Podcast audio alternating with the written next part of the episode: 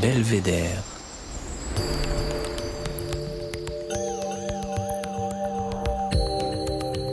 Le podcast du département de l'Isère. En France, on compte aujourd'hui plus de 860 000 personnes diagnostiquées malades d'Alzheimer avant 65 ans. Souvent oubliées, ces patients ont besoin d'un accompagnement spécifique dans une structure adaptée à leurs besoins et à ceux de leurs proches. Nathalie Hervé est directrice des maisons de Crawl, un établissement pas comme les autres, où les personnes ne sont pas des résidents, mais des habitants. Ici, le personnel ne porte pas de blouse blanche et l'aspect médical se fait le plus discret possible. Elle nous explique comment ce lieu de vie a vu le jour en Isère et en quoi il ouvre de nouvelles perspectives de soins.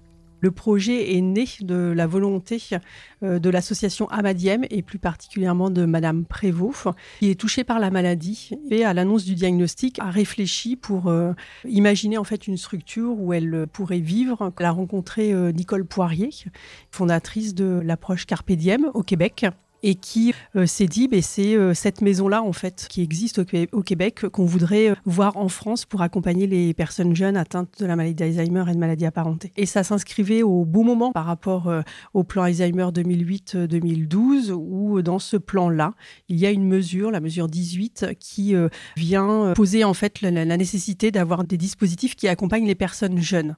Il y a eu un cahier des charges qui a été réalisé pour imaginer les maisons de crawl en s'appuyant donc sur l'approche Carpe de ce cahier des charges, il y a eu un appel à projet qui a été fait pour, euh, pouvoir euh, avoir un organisme gestionnaire qui vienne s'adosser sur cette structure et l'accompagner. Et là, la fondation OVE, qui est une fondation installée depuis 1945, euh, a été retenue pour accompagner ce, projet expérimental sur la, région Auvergne-Rhône-Alpes, avec quelques critères pour pouvoir être accompagné au sein des maisons. Donc, on va accompagner des personnes qui auront été reconnues en personnes en situation de handicap avant l'âge de 60 ans. L'aîné, en fait, des, maisons de crawl a 67 euh, ans. La personne la plus jeune qui est sur le chemin progressif a 44 ans. On a une moyenne d'âge de 55 ans. L'architecture aussi des maisons de crawl a été vraiment réfléchie et importante sur euh, cette question de recréer un lieu euh, comme chez soi, un lieu familial. On peut souvent trouver dans les architectures plus classiques un bloc de bureaux administratifs et là, aux maisons de crawl, ils sont répartis sur le rez-de-chaussée, le premier étage, et sur les deux maisons. Donc, on n'a aucun bureau l'un à côté de l'autre. Ce qui veut dire que quand on occupe les bureaux, on peut aussi euh, être à disposition des habitants. nos bureaux sont avec une baie vitrée et on voit ce qui se passe dans les maisons. Ce qui veut dire que quel que soit le poste qu'on occupe, on est à disposition en fait de l'habitant. Si on, voilà, on pressent qu'il va être en difficulté, on vient l'accompagner. On s'installe pas dans notre bureau, mais ce sont bien des bureaux des maisons de crawl.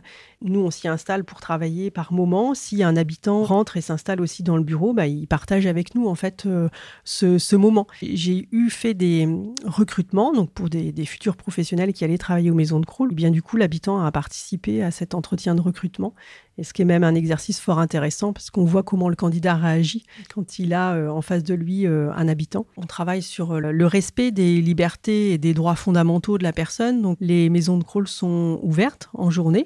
Après, les maisons sont fermées la nuit, mais comme chez soi, en fait, où on ferme la nuit parce qu'on dort et qu'on veut être en sécurité. Mais en journée, les portes d'entrée des maisons de crawl sont ouvertes, ce qui est quand même assez exceptionnel puisqu'on accompagne des personnes atteintes d'une maladie d'Alzheimer ou trouble apparenté. Mais pour autant, on n'a pas de personnes euh, qui partent ou de temps en temps, si elles partent, c'est parce qu'elles ont vraiment envie d'aller à l'extérieur et on va partager euh, avec elles ce besoin d'aller à l'extérieur. Si c'est aller faire une balade, ben on va aller faire une balade avec cette personne.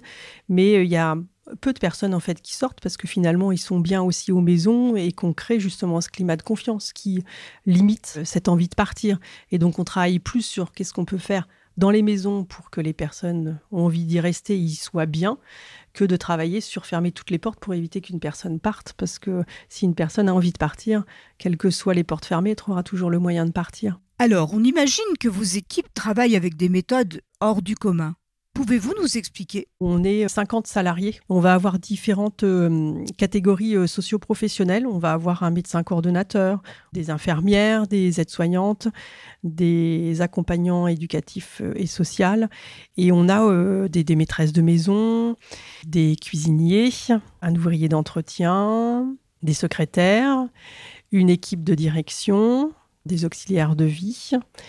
Et puis, on va avoir aussi des personnes qui n'ont pas de qualification, en tout cas sur le secteur d'activité, mais qui euh, ont toute leur place de, par leur euh, savoir-être et de par leurs compétences. On est une structure euh, médicalisée, donc avec une équipe pluridisciplinaire et euh, médicalisée et paramédicale, mais on se veut être vraiment une structure comme chez soi, donc où les habitants, donc les personnes qui y vivent, sont des personnes à part entière, et donc on les appelle les habitants, ce qui sont chez eux. Donc on recrée en fait un, lieu de vie comme chez soi, où on va euh, limiter tous les marqueurs institutionnels ou tous les marqueurs médicaux. Déjà au niveau des, des professionnels, on parle d'intervenants, donc ils viennent bien travailler au domicile des personnes. Ils vont être en tenue civile, donc on n'a pas de tenue professionnelle. On n'a pas ces, codes euh, euh, qu'on peut trouver euh, plus classiquement dans des structures type EHPAD qui vont avoir une approche plus classique dans l'accompagnement. On évite vraiment de renvoyer en fait la maladie à la personne. On la regarde en tant que personne et en tout cas on voit la personne avant de voir la maladie. La manière dont on accompagne les personnes dans le savoir-être en fait des, des, intervenants, ça permet de limiter peut-être la manifestation de certains troubles. C'est-à-dire que dans, l'accompagnement, les professionnels vont vraiment prendre le temps d'observer et d'adapter leur accompagnement en fonction du besoin de la personne. Ça nécessite euh, des, compétences hein, d'observation, de compréhension dans le besoin de la personne qui euh, peut ne plus l'exprimer parce qu'elle n'a plus la capacité, elle n'a plus la parole en tout cas, donc elle l'exprime plus de cette manière-là, mais elle a réellement un besoin.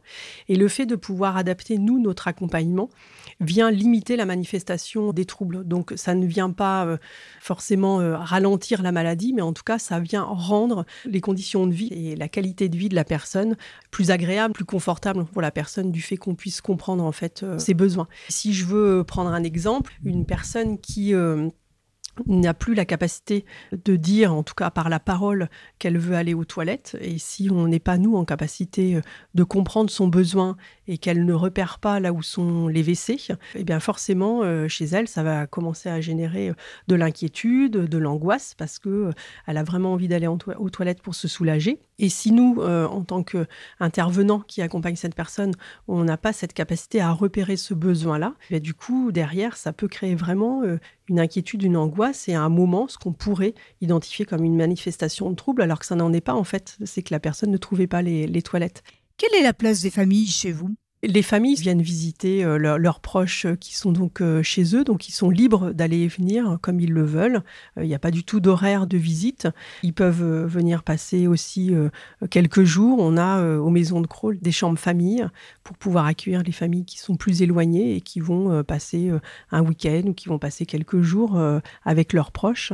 Et, donc, ils peuvent aussi participer euh, aux activités, faire en fait ce qu'ils pourraient faire euh, chez eux, mais le faire aux maisons. J'ai un exemple qui me vient en tête, une, maman qui, passe beaucoup de temps avec son fils, qui va euh, profiter de la cuisine pour faire des confitures, par exemple. Donc, au lieu de faire les confitures chez elle toute seule, elle va profiter de ce moment-là et faire les confitures avec son fils et faire les confitures aussi avec les autres habitants des maisons. Et voilà, ça crée un moment convivial où on se retrouve tous autour de la confection des confitures et après qui est dégusté goûter.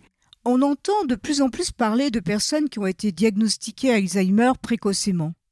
La faute à qui selon vous? On peut certainement déjà avancer le fait que euh, le diagnostic est plus précoce. À certains moments, il y avait quelques difficultés à repérer en fait la maladie d'Alzheimer chez les personnes jeunes. C'est vrai qu'on a quand même plus tendance quand on parle d'une maladie d'Alzheimer ou d'une maladie apparentée à penser plus à nos aînés en fait, à penser à une personne plus plus âgée. Du coup, il y a eu un, grand travail de fait sur euh, ce diagnostic précoce. Et aujourd'hui, oui, on, constate que on est sur euh, un peu plus de 30 000 personnes jeunes atteintes d'une maladie d'Alzheimer ou maladie apparentée en France et qu'on a quasiment plus de 5 000 cas euh, par an. Il y, a eu un moment où euh, il pouvait y avoir une errance un peu sur le diagnostic. Les premiers diagnostics posés étaient plus vers une dépression, une dépression majeure ou alors des troubles psychiatriques, sans forcément euh, aller sur la question d'une maladie d'Alzheimer ou d'une maladie apparentée.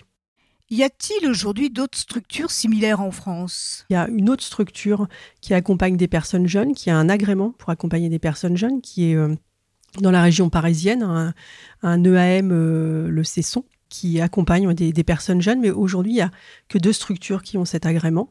Après, d'autres personnes jeunes vont être accompagnées euh, dans des structures plus classiques. Mais aujourd'hui, on voit que le, besoin est quand même spécifique. Donc, euh, la, personne jeune et euh, dans un contexte euh, familial avec euh, des fois des personnes qui, qui, sont encore en activité. Il y a les enfants aussi où il y a une nécessité en fait d'accompagner les enfants qui sont souvent des adolescents pour éviter justement des ruptures ou des incompréhensions sur ce qui peut arriver à leurs parents, comment ils vivent cette maladie et mieux la comprendre et mieux accompagner le, la, la, cellule familiale parce que le, le, la maladie touche la personne mais touche aussi la famille. Chez vous, l'entrée se fait progressivement? Pourquoi? On a une filière avec euh, des places en accueil de jour, des places en hébergement temporaire, en femmes et en masse. Et sur cette filière-là, on travaille sur ce qu'on appelle le chemin progressif. Lorsque le diagnostic est posé, bah, il y a des étapes quand même euh, qui sont euh, longues dans l'acceptation aussi de la maladie. La personne n'a pas encore forcément besoin des maisons de crawl. Et après, lorsqu'elle commence à avoir un besoin, on va travailler sur le cheminement vers les maisons de crawl en commençant généralement à accueillir les personnes en accueil de jour. Donc elles vont passer un après-midi aux maisons, prendre un café avec leurs proches. On va apprendre à faire connaissance et après elles vont venir euh, plus régulièrement en accueil de jour, puis après en hébergement temporaire pour venir définitivement euh, emménager aux maisons de crawl. On évoque là l'admission choisie avec le pouvoir d'agir de la personne, en fait, de décider à quel moment elle veut aménager aux maisons de crawl, sur la question aussi de l'autodétermination, où c'est important que ça fasse sens pour la personne et qu'elle soit prête à emménager aux maisons de crawl. Donc c'est vraiment un chemin progressif, mais qui peut se faire en fonction des besoins différemment. C'est-à-dire qu'on a pu aussi accompagner des personnes qui ne pouvaient pas forcément faire ce chemin de cette manière-là. On l'a pensé autrement avec la famille. Et plus la personne est venue emménager aux maisons de crawl, et ses proches sont venus 24 heures sur 24, passer du temps, quelques semaines, pour que du coup il y ait toujours un visage rassurant pour la personne et que du coup elle puisse tout doucement en fait s'installer aux maisons de crawl en ayant toujours des repères rassurants. On peut accueillir jusqu'à 32 personnes par jour. 27 ont emménagé aux maisons de crawl, donc habitent, sont chez eux. 5 personnes donc sont sur le chemin progressif. Elles vont être en accueil de jour, et puis pour certaines en hébergement temporaire, mais en fonction aussi de leur projet de vie. Une personne va par exemple venir deux fois par semaine, les lundis ou les jeudis, ou c'est vraiment en fonction du projet de la personne et aussi de la famille. Et puis certaines vont faire de l'hébergement temporaire, elles vont pouvoir passer deux, trois nuits, quatre nuits. Certaines vont faire un séjour d'une semaine et puis euh, 15 jours plus tard, ce sera quelques jours en fonction de là où elles en sont par rapport à leur euh, projet de vie. En tant que femme déterminée, vous avez sans doute un belvédère en Isère qui vous donne de l'énergie. Alors, quel est-il ce belvédère, Madame Hervé? Mon belvédère en Isère, alors je ne l'ai peut-être pas précisé en début d'entretien, mais je suis euh, Tourangelle. Et donc, j'ai découvert euh, l'Isère, je ne connaissais pas cette région, et j'ai découvert entre autres le lac de Croix, qui, à notre goût, en tout cas à mon goût et au goût de ma famille, est un lac quand même assez fabuleux. Cette randonnée que a trouvé très intéressante et qui euh, rappelle un peu euh, l'effort, mais du coup la récompense est là quand on voit le, quand on voit le lac. Et voilà, Belvédère, c'est fini pour aujourd'hui. Ce podcast a été réalisé par Annick Berlioz avec le concours de Véronique Granger à la prise de son. Le mixage est d'Émilie Vadel du studio Scadianco et la musique est signée Denis Morin du studio Vague Imaginaire. Vous pouvez nous retrouver sur toutes vos plateformes de podcast préférées et sur www.isermike.fr où vous pourrez écouter ou réécouter tous nos épisodes.